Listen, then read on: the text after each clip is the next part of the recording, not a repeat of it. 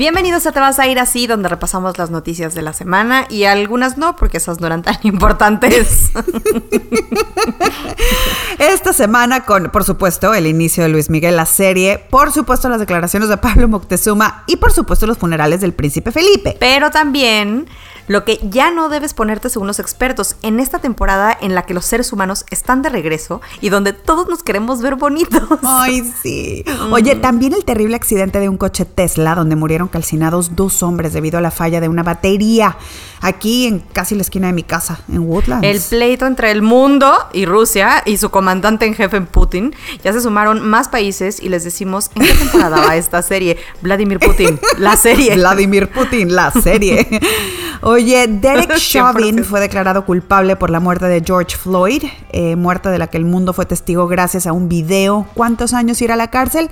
No sabemos aún, pero especulamos. TikTok es el enemigo número uno de tus hijos entre 8 y 12 años y ya hay demanda. Y si creían que la pandemia había dejado pobres, están en lo cierto. Los pobres siguen pobres, pero los ricos son más ricos y hay filas y filas afuera de las tiendas de lujo que han reabierto alrededor del mundo. Ana Winter nos cuenta. ¡Comenzamos! Oye, Lore, pues yo transmitiendo desde la Casa de las Matas, donde se lleva a cabo las excavaciones en busca del cuerpo de Marcela Basteri. ¡Ay, no, Lore!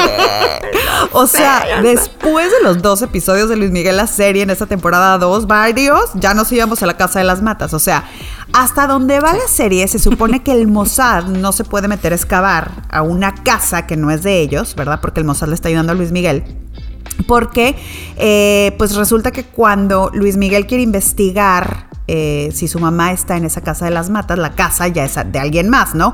Y quiere investigar porque el tío, el tío Tito, que es hermano de su papá, le habla de ese lugar. Bueno, no quiero decir más, por si no la han visto, que no creo, pero puede ser. Tengo una amiga que se está esperando a verla completa con el marido. Dime que aguante. Ay, no, no, no, que aguante. Yo, Tere, yo grité.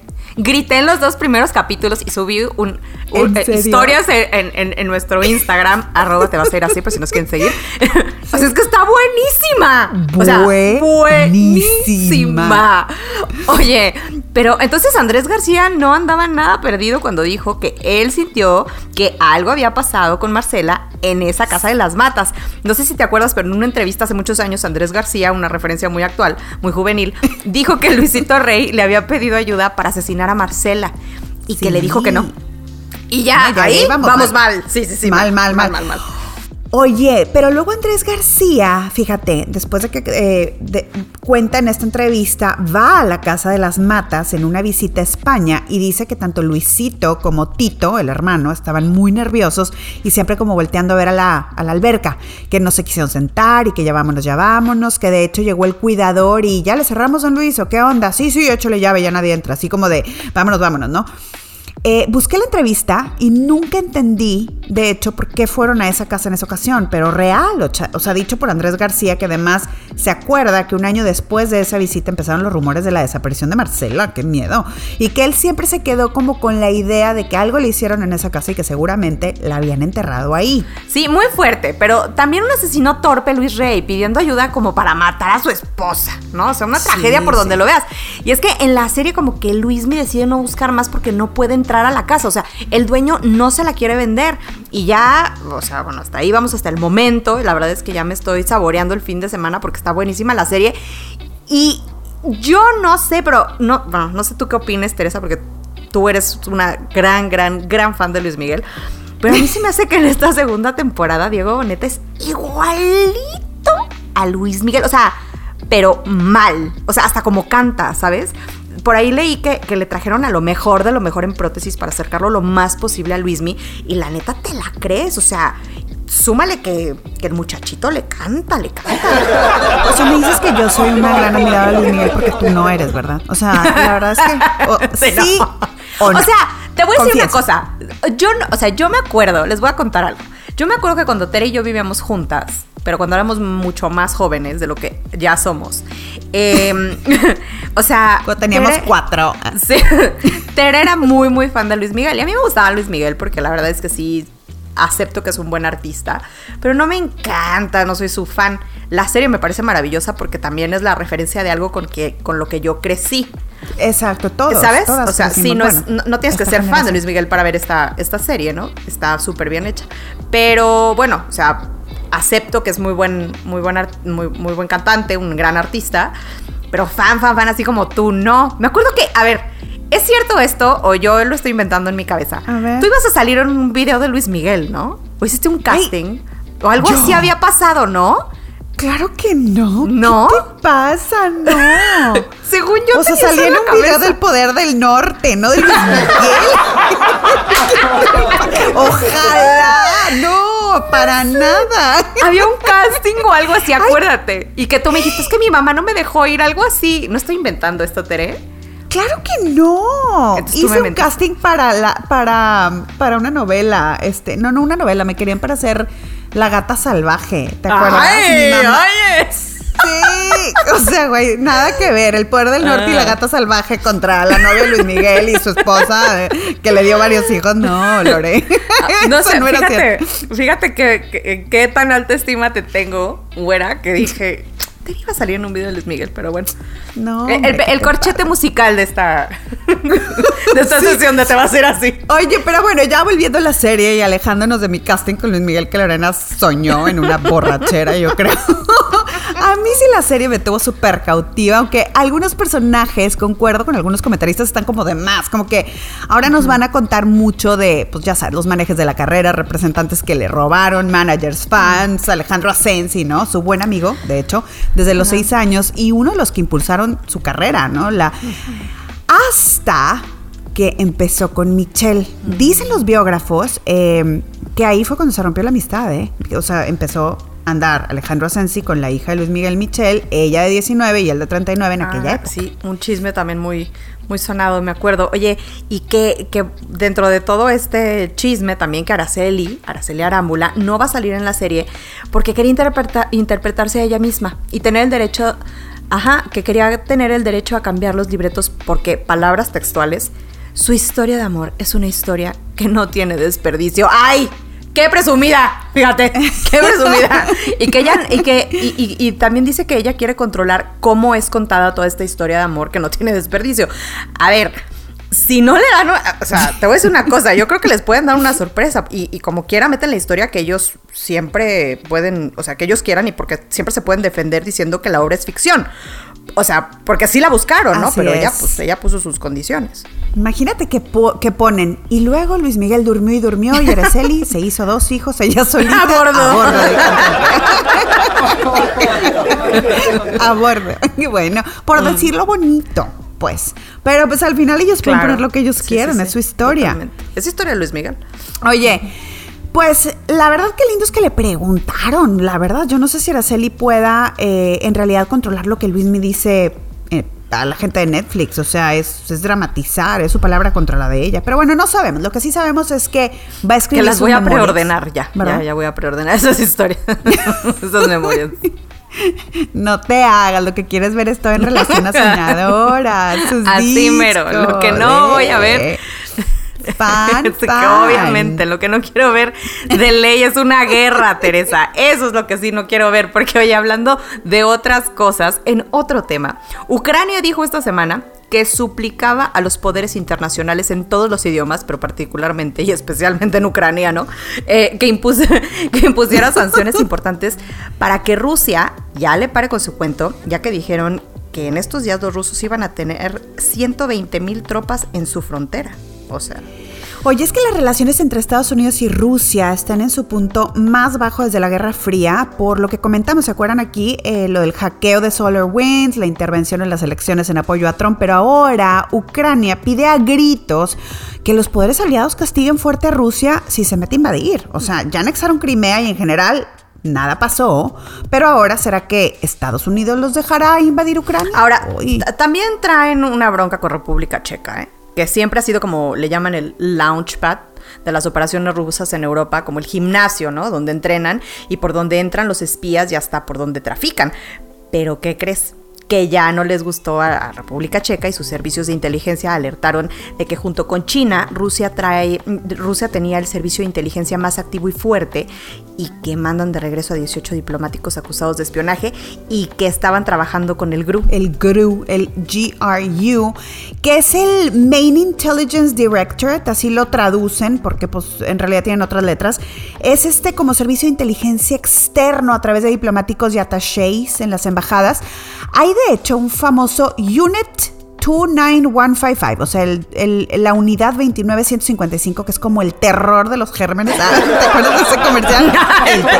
El, terror de los gérmenes. El terror. Bueno, no me acuerdo qué marca era, pero el caso es que son así como lo peor de lo peor: sabotaje, interferencia electoral, asesinatos, you name it. Son los malitos, malitos de los rusos y parece que estaban todos coludidos con estos diplomáticos que echaron fuera, ¿no? Y que ahora Rusia, en retaliación o en, represalia, ¿no? Le saca a los checos a, todos sus diplomáticos. Pero ahora sí, Estados Unidos, te voy a decir una cosa, ahora sí Estados Unidos ya está enojado. Ucrania está enojada. La República Checa ya también están hartos.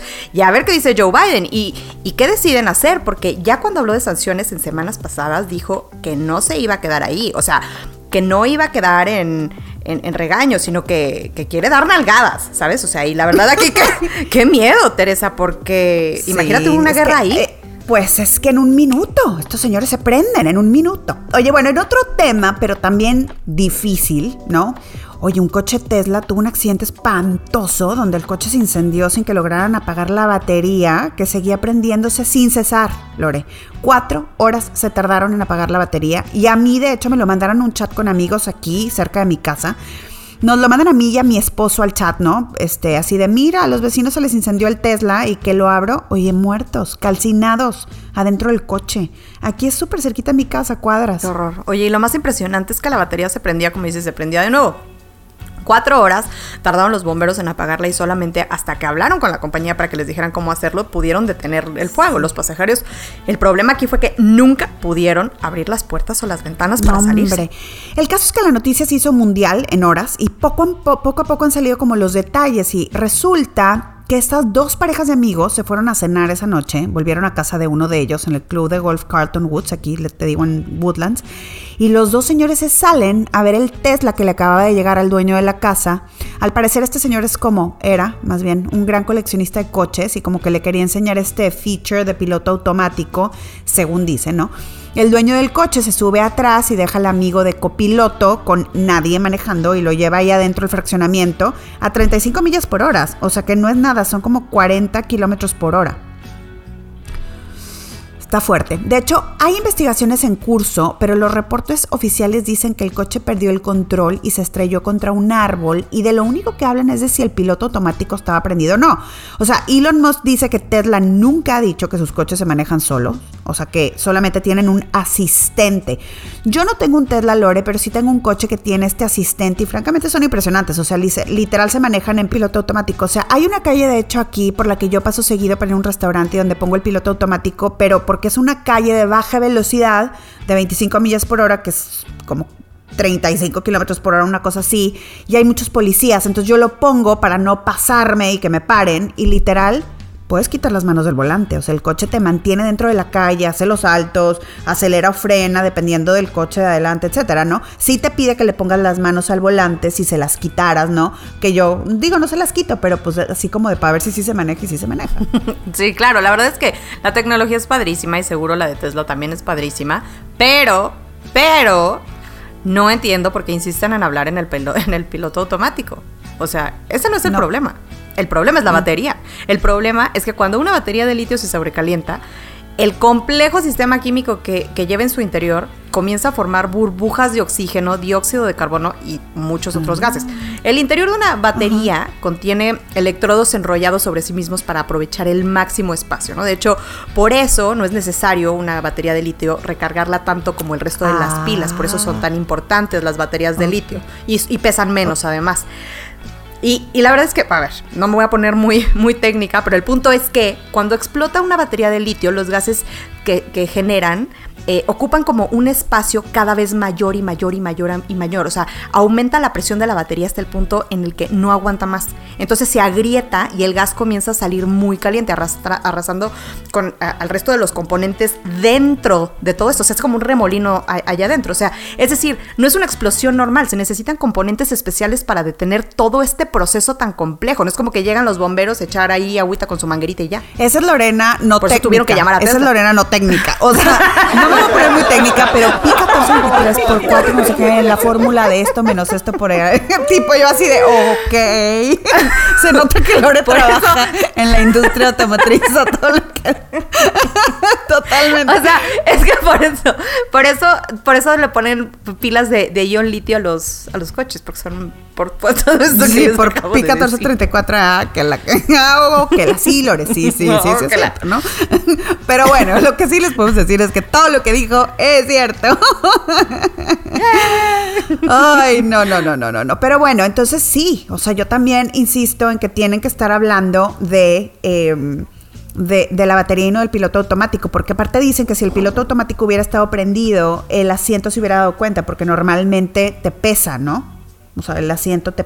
¿Cómo que te pesa? Sí. O sea, nada más me falta que el asiento me pese, mi trauma. no, de que... El trauma que tengo con mi no, peso. No quiero, yo quiero manejar porque mi asiento me pesa. Yo no me quería subir a la báscula. No, o sea, a mí me ha pasado, fíjate, que a veces cuando Panda, mi difunta Panda, mi perra que era grandotota, se sentaba al lado de mi Mm. coche, al lado de mí en el coche, me decía, ponle el cinturón de seguridad a la persona que va al lado tuyo, pero pues era, era mi panda. Mm, o sea, sí te como que Ah. miden que hay alguien ahí, ¿no? Sentado.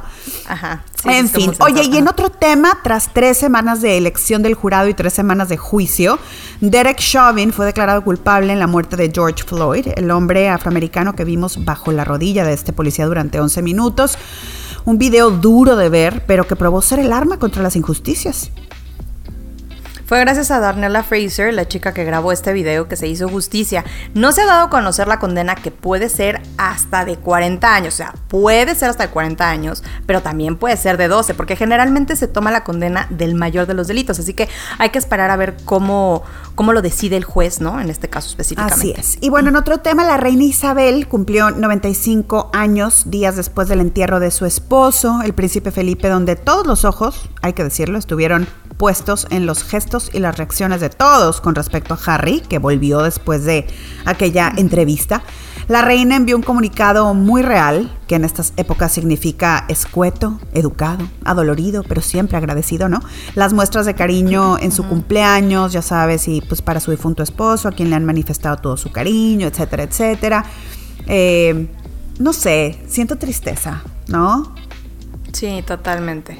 Totalmente. La imagen de la reina sola en St. George Chapel con la cabeza baja ha sido pues una de las más comentadas, ¿no? Está sola debido a los protocolos de salud por COVID, pero pero ¿sabes qué, Tere? Se le ve triste a la que puede ser quizás la mujer más fuerte Sí. del mundo. O sea, claro que perder a, a quien te hace eco todos los días debe ser muy duro, pero perder a la única persona que te trata como un igual, Sí. con quien puedes comentar tus más profundos pensamientos sin que te enjuicie, no debe ser duro, debe ser durísimo. Hombre, además la frase, O sea- no cabe duda que es verdad que la costumbre es más fuerte que el amor, debe super aplicar después de 73 años de casados, Lore. O sea, Imagínate por lo que no han pasado juntos. O sea, sí, qué, qué dolor. Sin embargo, por lo que está pasando la realeza, por la realeza, perdón, ahora mismo ya es duro, ¿no? O sea, acusaciones de racismo por parte de una de las esposas, ¿no?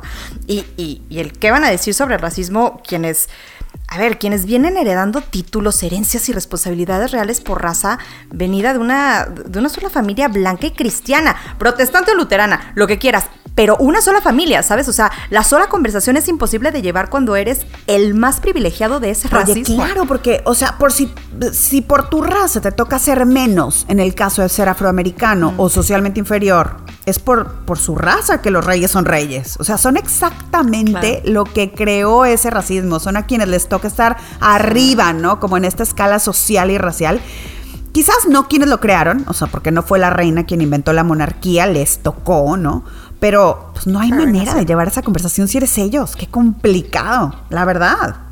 Mucho, mucho, mucho. ¿Será que este es el principio del Pues fin. mira, por lo pronto lo que estuve leyendo es que no se pueden brincar a Carlos, o sea que el pueblo según encuestas lo ve apto para ser rey, que gusta de opinar del parlamento, que es muy político, de hecho se dijo antes que Camila sería solamente princesa consorte, no reina, pero se rumora que se dijo eh, en su momento eso por respeto a la memoria de Diana, pero que ahora sí podría ser reina, ahora que ya no es tan odiada, ¿no? Al final, digo, la hoy duquesa de Cornualles fue siempre el gran amor de Carlos y si se le hubiera permitido escoger a él, ella sería la esposa, ¿no? Ella sería la Sí, reina. cierto. Oye, y Harry se fue inmediatamente después del funeral. O sea, y además se fue en un Cadillac, no, en una, no, no en una Land Rover. Ya eso es un desaire inglés, o- opinan algunos.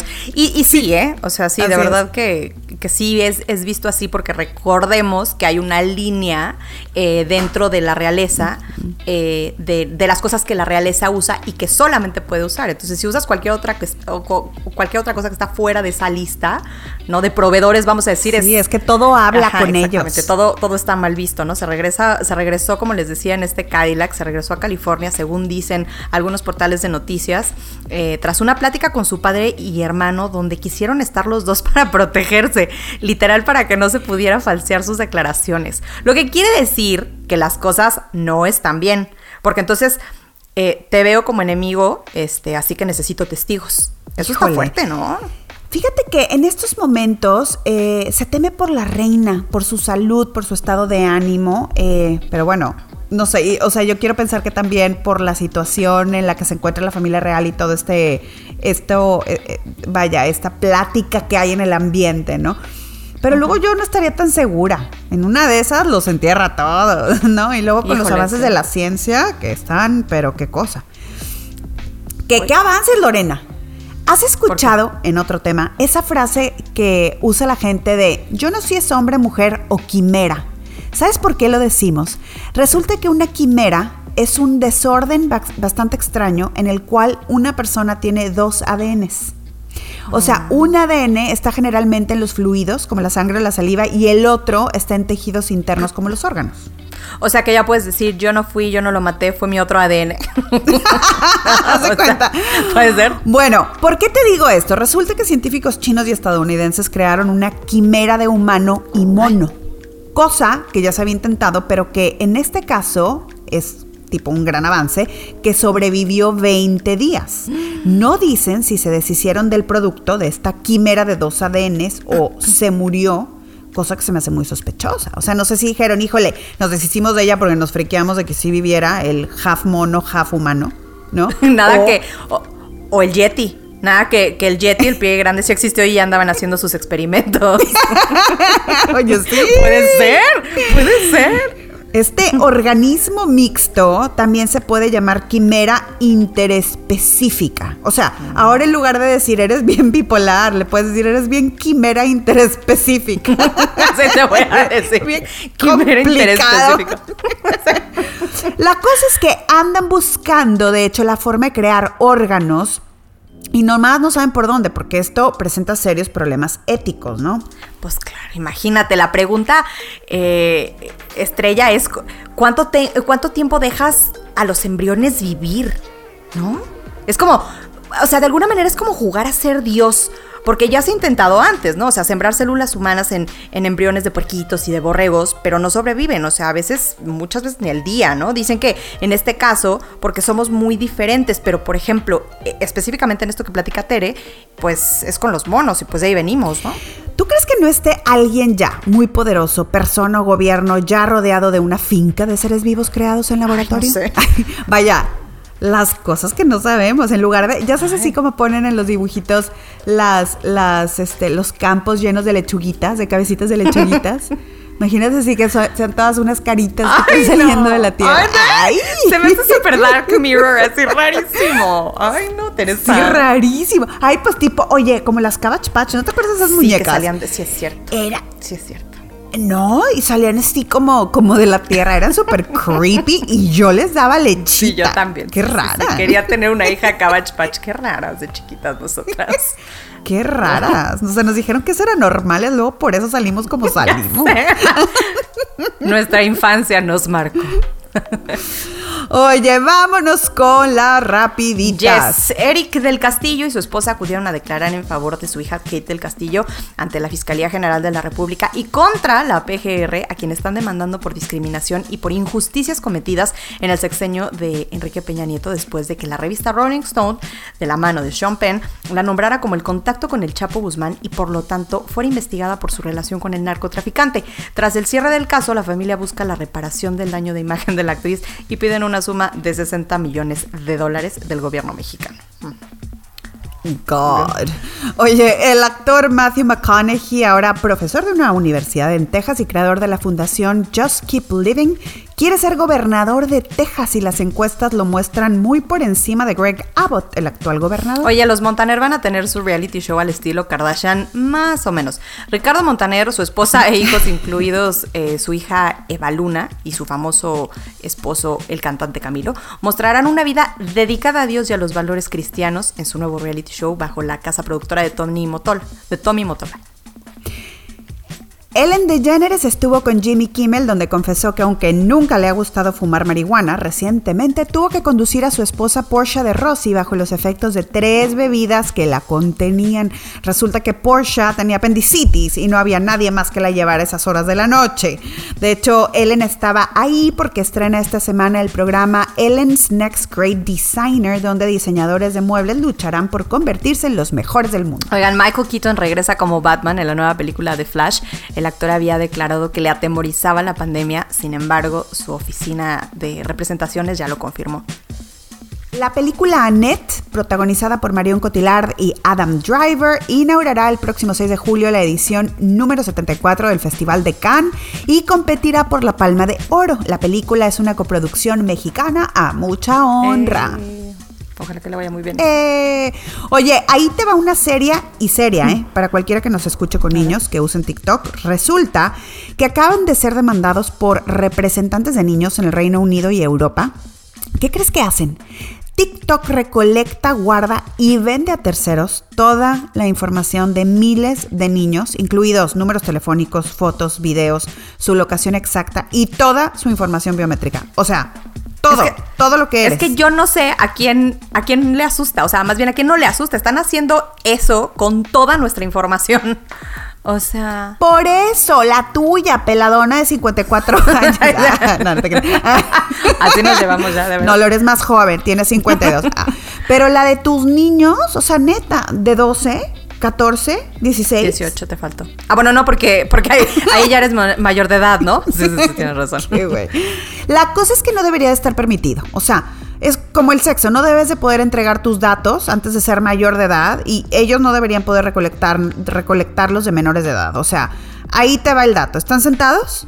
El 44% de los niños entre 8 y 12 años tiene TikTok. O sea, casi la mitad de los niños del mundo. Digamos que la otra mitad no tenga acceso a un celular. Eso es todos los niños del mundo. Sí, sí, sí, totalmente. Oye, pero, a ver, ya TikTok ha traído sus broncas, ¿eh? O sea, en India está prohibido por incitar a la pornografía, dicen ellos. O sea, un poco exagerado desde mi punto de vista, pero, pero bueno, Sí. pues, ¿no? Ya tuvo ahí su- sus, sus problemas. Ahora sí que cada quien, pero en 2019 ByteDance, que es la empresa dueña de TikTok, pagó, escuchen esto, 5.7 millones de dólares como penalización por, por, por recolectar lo mismo, que era información de niños. O sea, ¿qué necesidad? Bueno, aquí este grupo de abogados y padres representando a todos estos niños dicen que además de la compensación económica, quieren transparencia sobre la información que piden y a dónde va a dar cuando la venden, pero sobre todo, y aquí yo tengo una gran pregunta, dicen que quieren que la plataforma se asegure de que son niños mayores de 13 años los que están usando la plataforma. ¿Cómo? A ver, que te manden el acta de nacimiento, pues está Claro. peor. O sea, la verdad es que cada que una plataforma te pide tu fecha de nacimiento, le puedes dar lo que sea. Sí. Le puedes echar todas las mentiras del mundo. Totalmente. Y ya, mira, hay que aceptarlo. Nos tienen atrapados. Es un hoyo negro, Teresa, la verdad. Todo porque queremos ser famosos. O sea, y me incluyo porque todos tenemos Instagram, Facebook y, y nos queremos ver bonitos en nuestros, con, con los filtros de Instagram y ser chistosos con los videos de TikTok y amigueros con buena memoria, ¿no? De todos los cumpleaños de, usando Facebook, baneándonos de Facebook. Porque la verdad es que nadie se acuerda del cumpleaños de nadie si no fuera por Facebook. Es, es un Oye, hoyo. totalmente. Ya con eso me tienen a mí agarrada, nomás por eso no lo cierro. Te digo No, algo, no. te digo algo. Yo tampoco. Yo, o sea, yo estoy igual, de que digo, ya lo voy a cerrar. Y de repente veo así de que, ah, hoy es el cumpleaños. Y digo, no lo voy a, no lo puedo cerrar, maldita sea. No me No lo puedes cerrar, porque, oye, aparte calendarios van, calendarios vienen, yo libretas y el, el del teléfono, ya cambié el teléfono y ahora se me borraron Totalmente. todos. Pero Facebook vive. Facebook vive. Sí, totalmente. O Yo también ahí lo tengo nada más por los, por los cumpleaños. Oye, Teresa, y hablando de, de- de- la necesidad de sentirnos amados, no se pueden perder el documental de HBO Fake Famous que de verdad me dejó con la boca abierta porque si bien sabemos que las redes sociales hoy día se han convertido en nuestros dueños, este documental habla también de la necesidad que la gente tiene por, por, por ser visto y por ser querido. O sea, Querida, pues yo creo que un poco de los dos. El documental comienza en la famosa pared de Paul Smith en Los Ángeles, que para quien no sepa, esta pared es famosa porque es una pared rosa en la que los influencers y la gente va a tomarse fotos, ¿no? Así de simple y sin sentido, pero resulta ser el punto de partida para retratar como esta necesidad de ser popular, tener likes, que te lleva a los lugares más absurdos. Así es, este documental es dirigido y conducido por Nick Bilton, un periodista muy reconocido que habló y habla de tecnología de AI, que es eh, inteligencia artificial, y de cómo la data afecta en nuestras decisiones del día a día. Y precisamente hace este experimento para desenmascarar el, el algori- el algoritmo de, de Instagram, de los bots, cómo funcionan los likes y sobre todo reta esta necesidad de, de la gente por ser vista, ¿no? Por ser vista y por ser querida, aunque sea a través de un like Sí. de, de Instagram, hecho por un bot. súper fuerte. Es casi como querer ser querido por un fantasma. O sea, uno de los puntos más importantes en este documental es que nada de lo que vemos es real. O sea, el 90% de los influencers y celebridades que vemos con millones de seguidores tienen más del 70% de, de su fanbase comprada. Es decir, los siguen perfiles falsos que actúan a través de algoritmos preprogramados. O sea, que las cuentas de influencers que siguen y que, y que no sé, que se van a desayunar a Tulum el fin de semana, tienen 340 mil seguidores, falsos. Todos falsos. Sí, 100%. Todos falsos, 100%. Y el problema es que las marcas pagan por ellos. Híjole. Ese es el problema. Bueno, es que este documental es un experimento en el que un grupo de expertos toman a tres personas normales, random, para convertirlas en influencers de Instagram y en cuestión de meses, literalmente, comprueban el fake it till you make it, ¿no? Qué fuerte. Y muy fuerte, porque ves la necesidad también de ser queridos por lo que sea. O sea, de que llega un punto en el que una de ellas, eh, este eh, Nick le dice: ¿Quieres más likes? ¿Quieres más seguidores? Y pues sí, échalos. Aunque sean mentira. Y ella lo sabe, muy fuerte. ¿No será que tenemos como esta inclinación natural de ser reconocidos? Quizá, no sé, la, sea como esta manifestación más fuerte del ego, ¿no? De ¿Será que en serio las redes sociales también nos dieron como en nuestra pata de palo? Puede ser, o sea, con todo esto que dices, porque pues sí, ¿no? Ahora sí, todos podemos ser famosos. ¿No? O sea, antes tenías que unirte a un medio de comunicación, trabajarle. Ahora cualquier persona con un teléfono puede ser amado. aunque sea por un fantasma. La cosa es que se ve allá afuera que te quiere alguien, ¿no? A de- de- por los Claro. otros. Oye, y hablando de gente reconocida, pero mal, tengo miedo, Lorenza. He estado viendo The Serpent en Netflix y agárrate, porque no vas a querer ir, pero ni darle la hora a alguien en Cancún. Oye, este tipejo asesino serial se agarraba a chavas hippies viajando solas, pero también parejas hippies, o sea, en Asia, se hacía muy su amigo y luego los envenenaba y apaleaba y quemaba para quitarle los travelers. Ay, ay, sí, horrible. ¿Por qué ves esas cosas? Ay, por morbosa, como todos los demás que vemos asesinatos y asesinos seriales. Oye, este señor que se llama Charles Sobhraj, no sé cómo se diga, ¿no? También le llamaban el Bikini Killer y está preso, de hecho, en Nepal, de por vida, por dos asesinatos que le comprobaron, pero se dice que hay al menos una veintena de víctimas, de las cuales se conocen 12. Y le dice él a una novia, fíjate, en alguno de estos capítulos que a él nadie le ha dado nada y que todo lo ha tenido que tomar por su propia mano. O sea, como, un, como que fue un niño muy dolido y ahora pues les quiere, Rájale los que quiere ver a todos muertitos. Ay, Ay, sí. O sea, ah, eh, estoy que no puedo parar. O sea, está buenísima la serie. O sea, buenísima, pero está fuerte. O sea, véanla, pues no sé, de día. la vean de noche. Sí, a mí me pasó lo mismo con, con una serie también así de Netflix que no me lo platicamos de The Night Stalker o sea, me fui a dormir y así es que se pueden meter por esta puerta y tocar por esta ventana. Y, ya sabes. no, no la voy a ver. Sí, la vi en la noche, no, no la vean en la noche. Pues es que se llama The Night Stalker. Este no, este lo hacía de día. A todas en bikini en la alberca y le valía. Sí, sí, sí. Oye, mejor vamos a hablar de cosas más superfluas. Ahí te va. Eh, ahí te van las 10 cosas que hablan de tu época o edad, según el Wall Street Journal, y el artículo tiene a un dinosaurio usando skinny jeans, ya saben, de esos pegaditos, un T-Rex, por si querías estar más segura de lo que habla el artículo, o sea, ya de viejitos. Sí. Entonces, bueno, pues ya sabemos que ahora eh, tenemos que andar con jeans tamaño sábana para estar in. Entonces, cada vez que voy a mi closet y que quiero usar mis jeans mayones, este, jeans stretch o jean o, jeggings, ¿no? Como estos que traigo ahorita. Como estos que traigo ahorita. Ya me siento mal. Oye, es que ya desde la palabra jeggings. ¿No? Terrible, sí, sí, sí, Oye, pero no se refieren a pantalones acampanados, sino holgados. O sea, igual te tienes que ir a comprar unos. Híjole, es que para las gordas mentales como yo, esos jeans son un problema. Porque ya sabes que hay sobrepeso real y sobrepeso mental. Yo soy de este segundo club. o sea, tengo en mi mente que como que para ser bonita tengo que ser talla 2, como cuando tenía 12 años, ¿no? Entonces, no importa qué talla tengas, un problema. O sea, ya eh, tengo guardados mis mamelucos de niña, de hasta que me quede otra vez. Mamelucos de bebita. Ay, no, toda loca.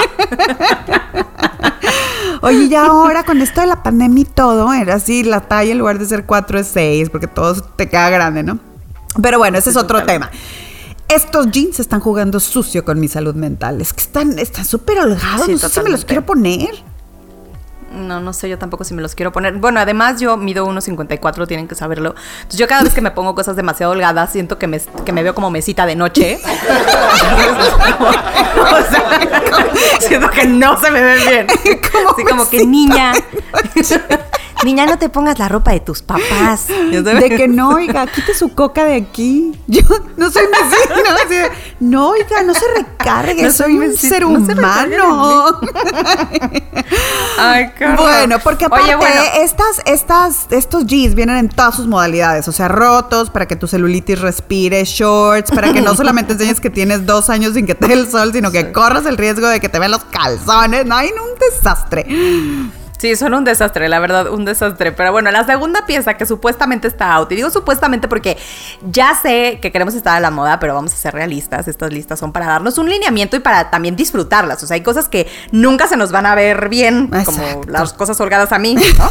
Eh, o sea, no te pongas lo que no te quieras poner y punto, ¿no? Este año y el pasado ha sido lo suficientemente duro como para gastar más dinero y energía en un guardarropa. Pero bueno, la segunda pieza es este vestido floral tipo Heidi, ¿no? Que le llaman. Este vestido a veces pues medio aniña, aniñado, ¿no? De tirantes o mangas como eh, abombadas con prints de todas las flores del campo. Dicen, sin embargo, que si adoras estos prints florales, vayas como con cortes más modernos en telas más gruesas y te pongas los peonis, si quieres. Otros out, los terceros, son los calcetines invisibles. ¿Te acuerdas los que te pones con flats para que se te vieran los tobillos y no te resbales en tus propios jugos? guácala, guácala. Yo nunca me los he podido poner. Porque cuando, cuando me pongo el segundo, el primero ya lo traigo de sombrero en los dedos del pie, ¿no? o sea, ¿quién puede? Se te va.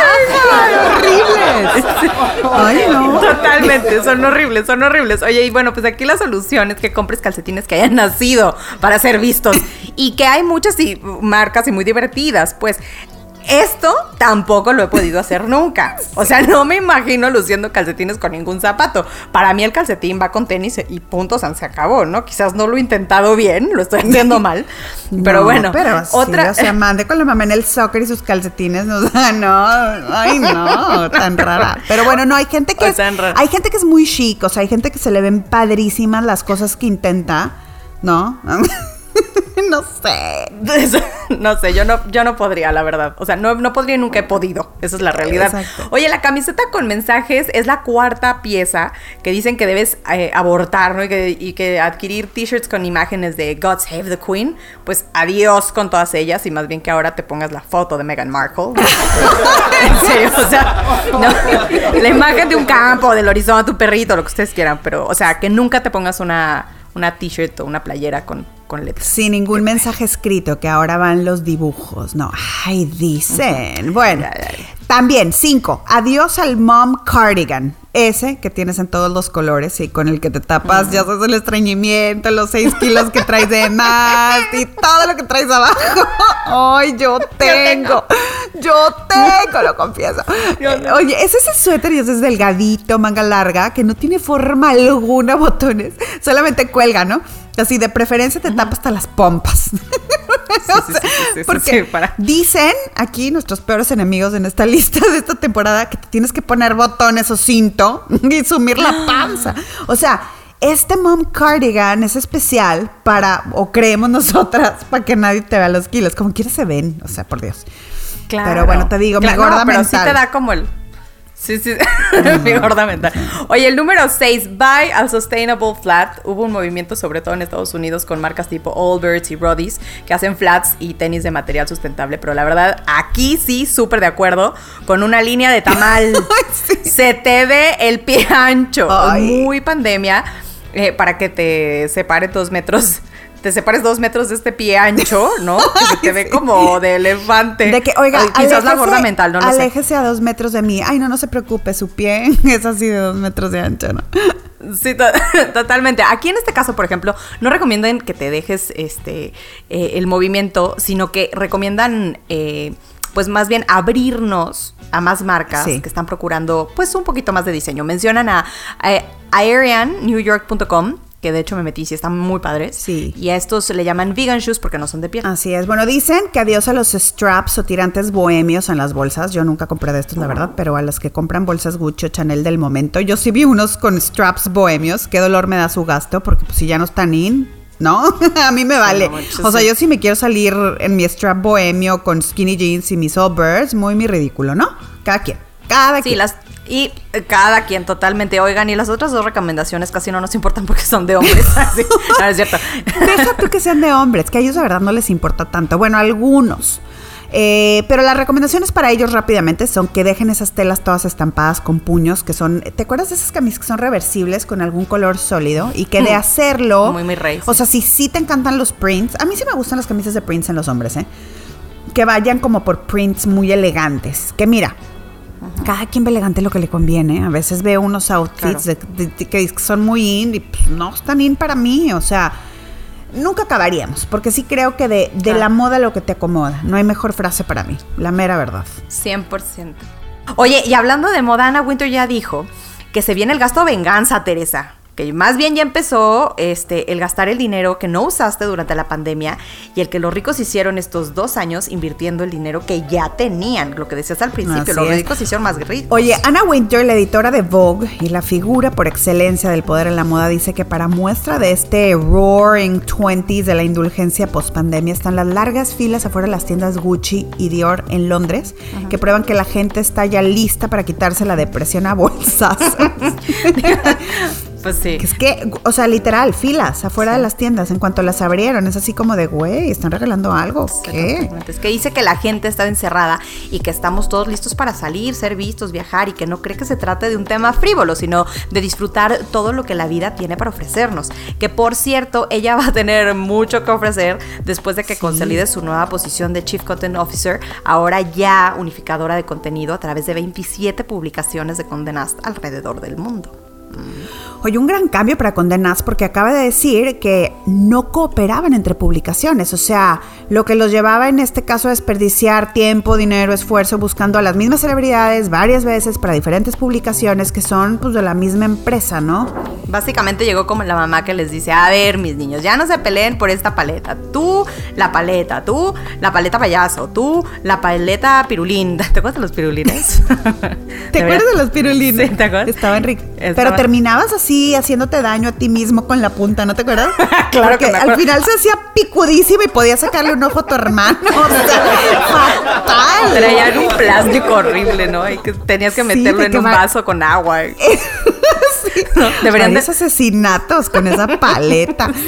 Deberían de bueno. volver porque qué ricas. Pero bueno, la idea es esa, ¿no?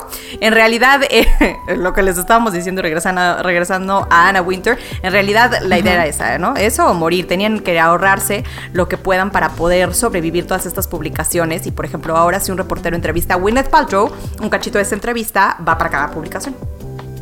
Ahora, ha tenido que ser así. O sea, yo me acuerdo de la época en que, por ejemplo, hasta en Televisa Monterrey nos podíamos pelear por una nota. O sea, entre los mismos noticieros y los demás programas de producción, etcétera, te peleabas por las notas. O sea, no siempre las empresas se ven como amigas en cuanto a la información. Entonces, a ver, a ver cómo les va con esto. A ver, yo no creo que vaya a ser nada fácil decirle a 27 editores de revistas que Claro se que son los dueños de su contenido, ay, ahora lo vas a tener que compartir. Con No el creo. ego también tan grande. No creo. No, yo tampoco. Pero a ver, Teresa, cambio de tema. Te voy a contar una historia de amor que no es romántica, pero que puede ser real. Jaja, ¿cómo? A ver. Ahí está. Había una vez un hombre que conoció a una mujer. Se casaron, eran felices, pero un buen día llegó la ciencia y les hizo ver que en realidad no se querían y que su pareja ideal era una persona que no conocían. Es decir, que sus instintos y que su decisión eran 100% incorrectos. ¿Qué opinas? No, opino que eso está raro, o sea, no entiendo nada. A ver, ¿cómo, cómo? cómo? ¿Es, es broma? ¿Es real? No tanto. Esto es, esto es lo que pasa en la serie Soulmates de Amazon Prime. Eh, empieza algo así como, había una vida antes del test y una vida después de esto, dice un hombre, ¿no? Mirando a la cámara en el arranque de esta serie Soulmates, que debo de decirles está espectacular. La serie está ambientada dentro de 15 años, que tampoco es tanto, ¿no? Y tiene como centro a esta compañía que ha capit- capitalizado la partícula alma, ofreciendo a los clientes la posibilidad de que les emparejen con su alma gemela auténtica tras un rápido test. Y fíjate, los, los capítulos, la verdad, es que están bien interesantes. Son diferentes historias bajo varios escenarios, con varias parejas en momentos diferentes. Unos ya casados que deciden hacerse el test porque no son felices y otros porque Wow. quieren hacerse el test por curiosidad. Pues, pero la curiosidad mató al gato. O sea, Exactamente, exactamente. La serie es muy interesante, sobre todo porque claramente nace la pregunta, ¿te harías el test? Quizás para un soltero la respuesta es fácil, pero para un casado con hijos, mm, no sé si tú lo harías, o sea, ay. Porque Mira, no sé, no sé. O sea, yo te puedo decir, por ejemplo, que yo creo que yo ya me lo hice. Ah. Dije, ay, wow, Y pero Lorena así siempre como, ¿eh? No, yo soy, no, yo soy muy feliz, pero no sé, o sea, no sé si sea una coincidencia que hay gente que sí le atina a estar con la persona que quiere y con la que es compatible. Bueno, no, porque en realidad pues también limas muchas asperezas en el camino y digo, es lo regular, o sea, hasta con tus papás te peleas, que te parieron y, y que te aman Sí. por sobre todas las cosas. Imagínate cómo no vas a tener diferencias con, con una persona que literal nació en, en otra casa, en otro pueblo, en otro país a veces, ¿no? Em, pero sí creo que hay gente que es más compatible que otra. Sí, Punto. Sí, ¿Tú totalmente. crees que hay una persona con la que serías más feliz? O sea, que sí hay una persona que es compatible una en la vida para ti. Sí, pero también siento que esto que dices es lo que le da como un poquito más de saborcito a la vida y a todo. No estoy diciendo que quiero una, una relación tóxica, no quiero que malentienda el universo lo que estoy pidiendo, pero no voy a ser. Pero lo que sí creo es que como esta decisión, este libre albedrío que tenemos como seres humanos mm, es algo bien padre, ¿no? Y el equivocarnos y el entender pero que sea tan, tan fácil, ¿no? Como un test ahí de, de un tema científico, pues, pues, no sé, me parece como... No, pero porque también al, al- al rato que te pelees por el cepillo de dientes o cualquier tontería vas a decir, no, pues no que tú eres el bueno. Y- Sí. O sea, igual vas a tener alguna diferencia, ¿no? Sí. Y con el bueno y con el malo y con todos. Digo, no, bueno, con los malos se tienen diferencias muy feas, así es que no escojan al malo. Sí, totalmente. Bueno, Ay, vean la serie porque les va a Lorena. gustar. Dime. Voy a pasar a un tema que ya sé del que no quieres hablar, pero ni modo. ¿Qué te puedo decir? A ver. Padre de Frida Sofía, le da una entrevista a Gustavo Adolfo Infante Y yo no puedo no decir nada. O sea, los detalles son espeluznantes, no hay otra palabra. Lo más resaltable que Alejandra le confesó, Alejandra Guzmán le confesó a Pablo Moctezuma llorando alguna vez que ella fue eh, abusada sexualmente por alguien muy cercano en su familia. Dice Pablo que no sabe quién es, pero se presume que sí sabe, y claro que vuelan las sospechas de que pueda ser su papá, o sea, don Enrique Guzmán, a quien Frida Sofía ha acusado. Aquí nos lo dijo Eugenia Vega, psicoanalista, la semana pasada. Una de las posibilidades que ella veía en este caso es que Alejandra fuera una niña abusada y es un pedazo de información que encaja bien en este drama. O sea, Alejandra es una mujer, dicho por ella misma, alcohólica, ¿no? En la entrevista de la Micha confesó que tiene solamente dos meses sobria. Eh, es una mujer que ha estado envuelta en escándalos de violencia con sus parejas, donde ella podría estar, puede ser, vaciando su odio hacia quien sea que la abusó. Porque todos los hombres se convierten en ese abusador, así que pues lo maltrato y los uso como, como la usaron a ella, ¿no? Es solamente mi opinión, claro, pero pues sí se ve una mujer tremendamente triste, enojada, y la verdad no me sorprendería, vaya, no soy ninguna experta, pero después de todos estos casos que se han destapado de abusos sexuales en la Iglesia Católica y en tantos lugares y de leer tanta información relacionada con el tema, o sea, Alejandra presenta muchas de las conductas que los niños abusados, ahora adultos, presentan, o sea, hay autodestrucción como efecto del sufrimiento. Y de nuevo, es mi opinión sobre algo que veo, que se parece mucho a, a, la historia de las víctimas y de lo que las víctimas dicen en estos casos, ¿no? Yo aquí de psicóloga de banqueta. Oye, es que, es que este caso ya nos volvió a todos psicólogos de banqueta, o sea, con opiniones armando el caso de retazos, de, de entrevistas, de espectáculos. Y lo hablábamos con Eugenia, tendrá lo bueno y lo malo de ser un caso público, pero esta vez Pablo Moctezuma Sí, como dice Tere, nos dio una visión más clara de lo que Frida debe haber vivido con su mamá. O sea, cuenta una de las grandes peleas que tuvieron y por las cuales hubo un escándalo que se dijo en la prensa habían sido golpes de Pablo a Alejandra. Fue porque Alejandra le estaba dando ribotril a Frida a los cuatro meses. Hazme el favor. Ribotril es un ansiolítico para adultos. O sea, no hace falta ni siquiera que lo, que lo digamos, ¿no? Y es que además es un medicamento controlado. O sea, o sea, bueno, ahora Pablo no paró ahí. Bomba nuclear, que es una mujer agresiva, confirma de hecho que apuñaló a un hombre en Miami hace unos meses, que Alejandra le fue infiel con mucha gente, que al final hasta con una persona de su propia familia, luego dice que, que él está muy triste de no haber estado ahí para Frida. A ver, ahí claro que sí, o sea, digo yo, pero si estabas viendo que le daban ribotril a los cuatro meses, ¿qué esperas? ¿Qué esperabas? Sin embargo, Pablo le pide perdón a Frida por no haber estado ahí, le da su respaldo para que se vaya en contra de Enrique Guzmán, cosa que no le he escuchado decir Alejandra Guzmán. Sí, es entrevista nuclear, o sea, sí es cierto, pero muchas de las cosas hacen sentido y sobre todo dice que Alejandra debió apagar el fuego mucho antes sin dejar que las cosas se hicieran grandes, ¿no? O sea, que Frida lo único que quería era una disculpa de su madre por haberle quitado el novio, un tal Cristian, que fue lo que inició la disputa mediática hace un par de años y, y cuando Frida también empezó a hablar, ¿no? Y que debió apagar el fuego justo para no exponerse a toda la mugre que se iba a ventilar. Y así lo dijo. Ahora sí va a salir mucha gente a contar su historia con Alejandra. Van a contar de los golpes, de las borracheras, de todo. Y ahí cierra aclarando que él no quería esto, que de hecho su madre es amiga y conocida de la Espinal, que Alejandra y él tienen 50 mil amigos en común y que es muy penoso para él con 25 años de casado, que si bien no es el hombre perfecto, es un hombre sin vicios ni antecedentes de violencia a ninguna mujer, ¿no? Qué fuerte. Sí, sí, sí. Y además ahora ya en lo legal, Enrique Guzmán ya demandó a Frida, pero Frida obviamente ya está armada con toda la artillería, dicen sus abogados, que ya hay varios testigos que se han formado a declarar y que va a ser muy difícil parar esto. Así que bueno, pues a ver en qué, en qué termina. Y ahora sí, Teresa, como decía Carl Sagan, que el estudio del universo es un viaje al autodescubrimiento. Vamos a autodescubrirnos con un pequeño elemento que además de fuerza a la Tierra le da nivel a los mares. Qué bonito lo dije. Qué lindo lo Qué dije. bonito. Por supuesto. Lunática. Por supuesto. Estoy hablando de la luna. Muy bien, Teresa. ¿Estás lista? Esta semana la vamos, esta semana la vamos a empezar el lunes con una luna llena, así que agárrense, la luna va a estar en Escorpio, lo que quiere decir eh, es que todos los sentimientos van a estar a flor de piel, todo lo que sientan se puede potencializar, o sea, les puede salir el lobo que traen adentro para bien o para mal. Eh, como comercial de Bacardí, ahora sí que tenemos que hacer todo con medida y nada con exceso y tratar de balancear todas nuestras emociones para poder irlas liberando durante toda esta semana. Ejercicios de yoga, tai chi o, o nada más respiración que no se vean tan este, excéntricos, ¿no?